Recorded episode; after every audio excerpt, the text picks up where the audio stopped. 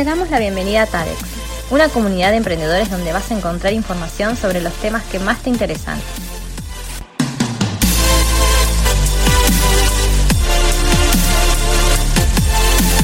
Escucha nuestro nuevo podcast y no dejes de seguirnos en nuestras redes. Bueno, buenas, buenas, bienvenidos a un nuevo episodio del podcast Aprendiendo con TADEX. Estamos acá en esta tarde de domingo, para nosotros es domingo, depende de cuando lo escuchen ustedes, veremos. Estamos acá con Tati. Hola, Tati, ¿cómo estás? Hola Boni, ¿cómo estás? Buenas tardes, buenas tardes a todos los que nos escuchan. voy a hacer un poco de chivo acá, como en la tele, viste que pasan. Con la tacita. Que pasan, viste ahí, como no sé, Masterchef, que te ponen el supermercadito de día, viste ahí. un poquito de chivo ahí con Nos tenemos que agregar los loguitos abajo ahora que estamos en YouTube, ¿no? sí, sí, sí, vamos a, vamos a ir agregando cosas. Eso, gente, importantísimo dato. A partir de febrero empezamos en YouTube también. Los podcasts se van a transmitir tanto en plataformas de podcast como pueden conocer Spotify, pero hay otras también, como también en YouTube, porque estamos empezando a filmarlo en video y de hecho estamos empezando a meter un poquito de presentación como para que en YouTube eh, sea un poco más visual. Así que si estás en Spotify o estás, digamos, en audio, por así decirlo, venite para YouTube que va a estar con un poquito más de, visualidad, digamos. Visualidad, no sé si existe la palabra, perdón. Inventamos, bueno. Inventamos. que quede grabado que lo inventamos nosotros. Exactamente. Bueno, les cuento de qué vamos a hablar hoy. Este, Dale, contanos. Para los que no saben, yo soy el, digamos, dentro del equipo soy el que le gusta el marketing, digamos. Entonces, toda esta parte del marketing, marketing digital más que nada. Así que estas partes a mí son las que más me, copan, digamos, me divierten. Este, vamos a tratar de resumir hoy en este episodio lo que son los cuatro pilares del marketing digital. ¿sí? Ahora voy a ir a, presentar igual para que lo vean, para que lo visualicen, pero vamos a hablar un poquito de eso de cómo, cómo llevar nuestro negocio a lo digital y qué espacios tenemos que tener en cuenta.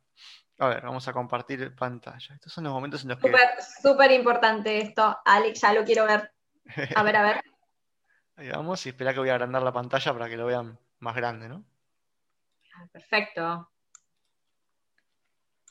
Ahí vamos. Ahí se ve. Perfecto. Voy a poner nuestras, nuestras fotos, nuestros videos de nuestras caras acá arriba para que se vea todo.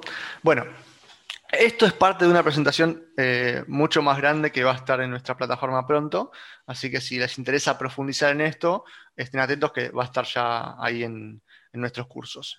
Bueno, los cuatro pilares del marketing digital. Como verán, estos cuatro pilares rodean a un centro, a un eje central, que es lo más importante de todo, que es nuestro sitio web que puede ser un e-commerce, una tienda online, puede ser un blog, puede ser un sitio web institucional, lo que sea. Y si fuera un, digamos, un eh, marketing físico o presencial, sería tu local, digamos, ¿no? O tu oficina, si querés.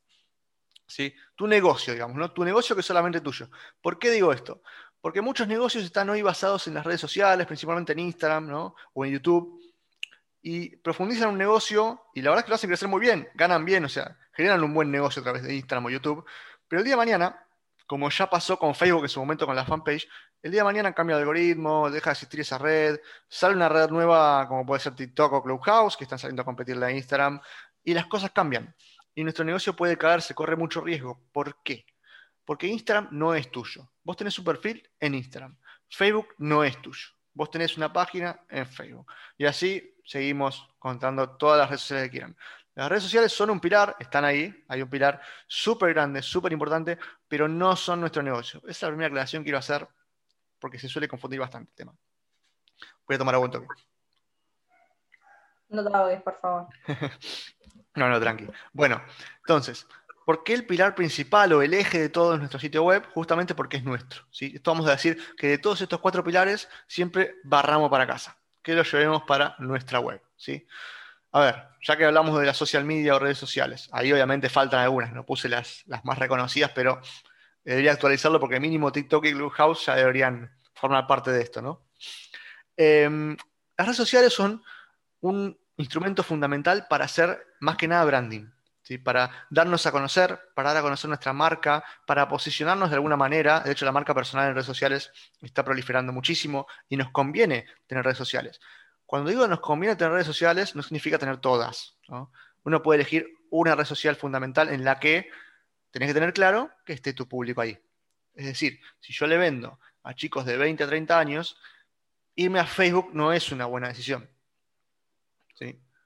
Eso para tener en cuenta. Ahora también te tener en cuenta, si yo vendo productos para, digamos, eh, niños o niñas de 10 años, yo tengo que ir a la red social donde estén sus padres, no donde estén ellos.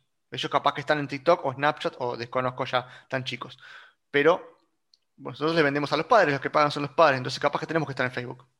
Habría que ir viendo, digamos, eso. Eso es un análisis para otro episodio, cuando hablemos del cliente ideal. Pero lo importante es elegir las redes sociales o la red social en donde estén nuestros clientes. ¿Para qué? Para darnos a conocer, para mostrar nuestra marca, mostrar nuestro negocio, nuestros diferenciales, ¿no? En qué somos mejores o peores o diferentes. Peores no, pero en qué somos mejores o en qué somos diferentes de nuestras competencias, digamos, ¿no? Eso es Por la parte, uno, uno tiene su sitio web, ¿no? Donde vos pretendes hacer todas tus ventas, ya sea que tengas tu eh, negocio presencial o quizás tu negocio que sea todo virtual, todo digital, y necesitas como otras herramientas para poder invitarlos a que te visiten. Entonces, como decís vos, no es lo mismo que yo me esté dirigiendo a un público, no sé, 20, 30, que quizás ya tienen sus propios trabajos, ellos pueden, o sea, toman sus propias decisiones de venta, de, de compra, y invitas a ese público quizás usando Instagram o como bien mencionaste antes, TikTok, que está siendo una red social eh, que está teniendo mucho, eh, mucho alcance últimamente, que si tengo que ir, bueno, vendo, no sé, ropa para bebé y bueno, me voy con los padres, ¿no? O adolescentes. es como una invitación a visitarte. Claro, es una muy buena herramienta para llevar tráfico a nuestro sitio web, digamos. Pero yo siempre aclaro eso, son para llevar tráfico a nuestra web, sea con digamos, eh, posteos orgánicos, por así decirlo, o con publicidad que podés directamente llevarlos del anuncio a tu web. Pero lo importante es que no, no te quedes en la red social y no tengas un negocio aparte. Eso es como para aclarar. Son un pilar fundamental. Tenés que estar en redes sociales. En alguna, depende qué negocio tengas, en alguna tenés que estar. Pero no es. no tenés que estar solo. exactamente, exactamente. Ahora bien, otro pilar fundamental es el marketplace, el mercado. Y el mercado cuando hablamos de digital, cuando hablamos de venta digital, generalmente está más que nada focalizado en lo que es Mercado Libre, Amazon, Alibaba o algún otro tipo de mercado, digamos, global de todo tipo de productos, ¿no? Si vendes servicios, de hecho, ahora que me acuerdo, si vendes servicios, un marketplace podría ser Workana, Freelancer, Fiverr, que son plataformas de venta de servicios web, ¿sí? Pero no es que estás vos, no es tu web, vos tenés un perfil también, ¿sí? Tenés un perfil en Mercado Libre, tenés un perfil en Amazon, tenés un perfil en Workana o donde sea. Y vos ahí tratas de vender tus servicios o tus productos.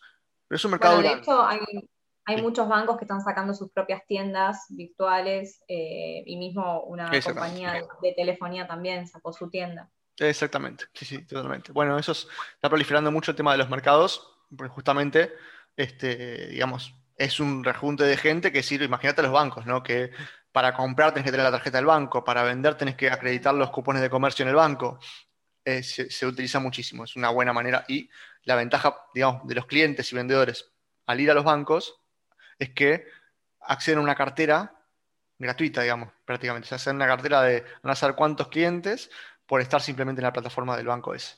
Lo mismo con Mercado Libre. Vos accedes a través de una comisión, obviamente, accedes a un montón de clientes que tiene Mercado Libre. Eso es el marketplace, ¿no? Ahora bien, la otra parte es los buscadores. ¿no? Más que nada, digamos, Google, Yahoo son los más, los más conocidos, ¿no?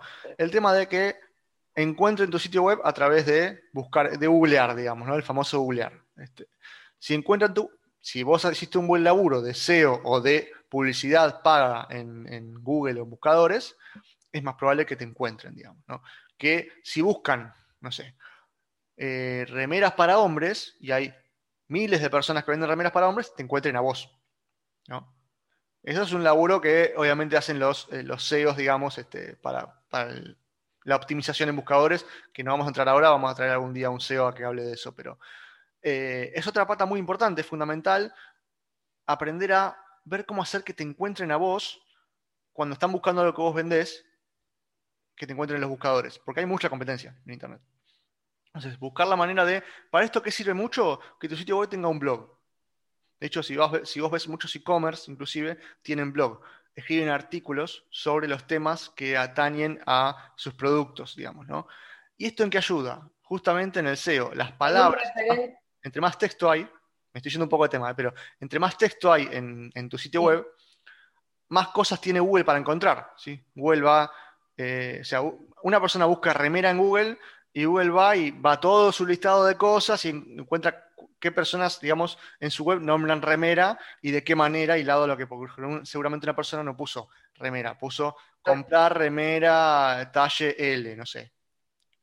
Para dar un ejemplo medio burdo, pero por eso muchas páginas. Buscas como ser referente, digamos, dentro de, ser referente. bueno, no sé. Exactamente.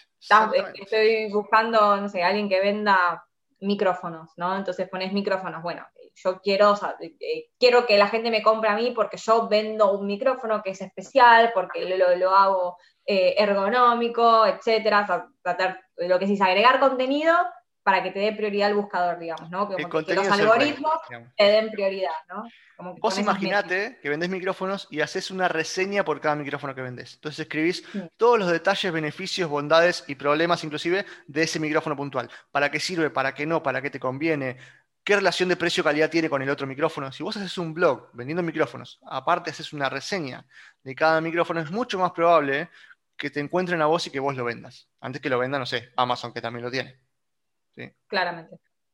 Esa es una muy buena manera. De hecho, se usa mucho, eh, digamos, vender productos como marketing de afiliados, que es otro tema, no me quiero ir por las ramas, pero vender productos de otros a cambio de una comisión. Es decir, yo hago la reseña sobre un micrófono y yo tengo un link de afiliado sobre ese micrófono en el que si vos lo compras por ese link, yo gano un 10%. Perfecto. Tema para otro podcast que lo vamos a hablar, gente, porque es un tema interesante, pero no hay. Me fui de tema, vuelvo.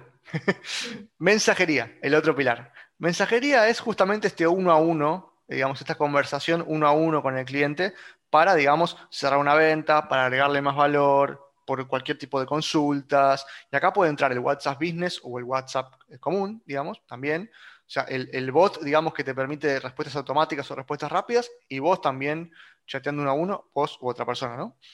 Un chat en tu web, también, ¿viste? Estos chats que tienen este, en la web, eh, que también puede haber una persona respondiendo o un bot.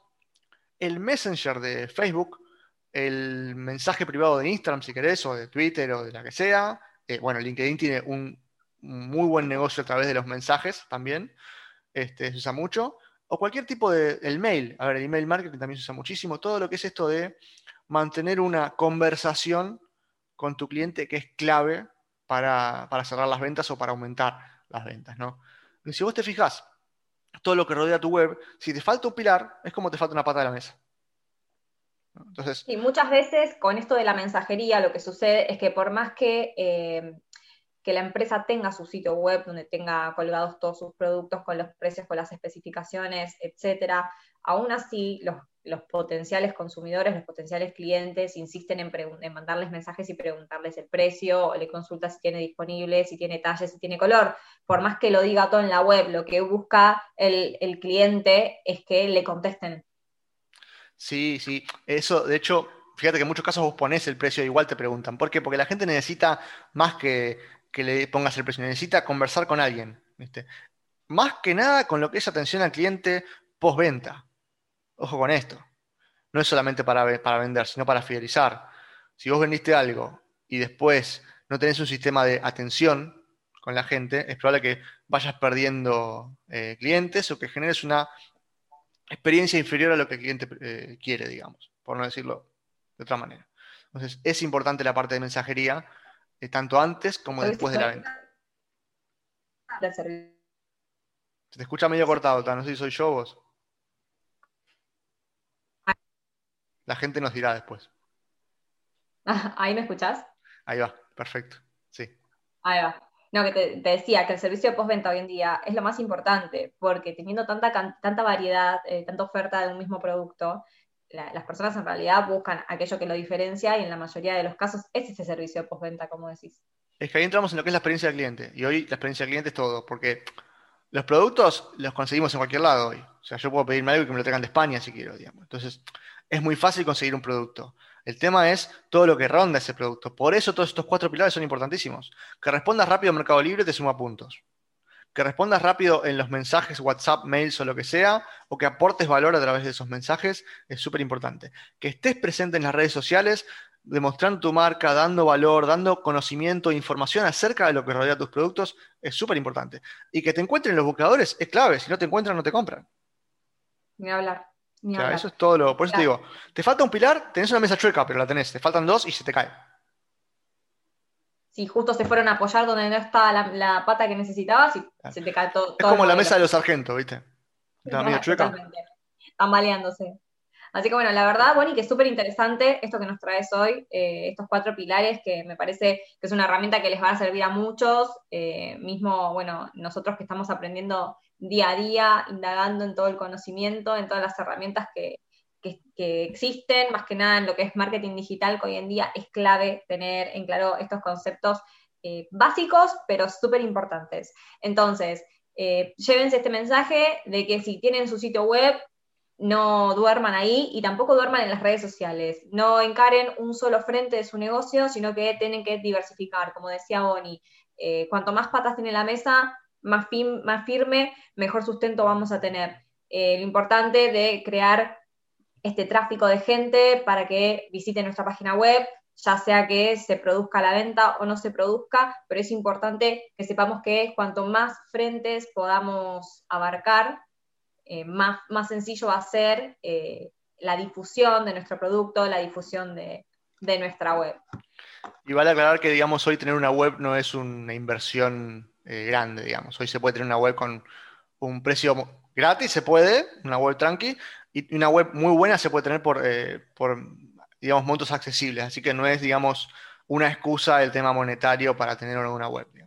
Totalmente, ya vamos a hablar de ese tema, seguramente les demos una charla cortita de eh, las opciones que tienen ustedes como emprendedores si están arrancando para que sepan eh, qué opción les conviene más y cómo elegir, qué tipo de web armar, depende del producto que, tengan que, vender, que ofrecer.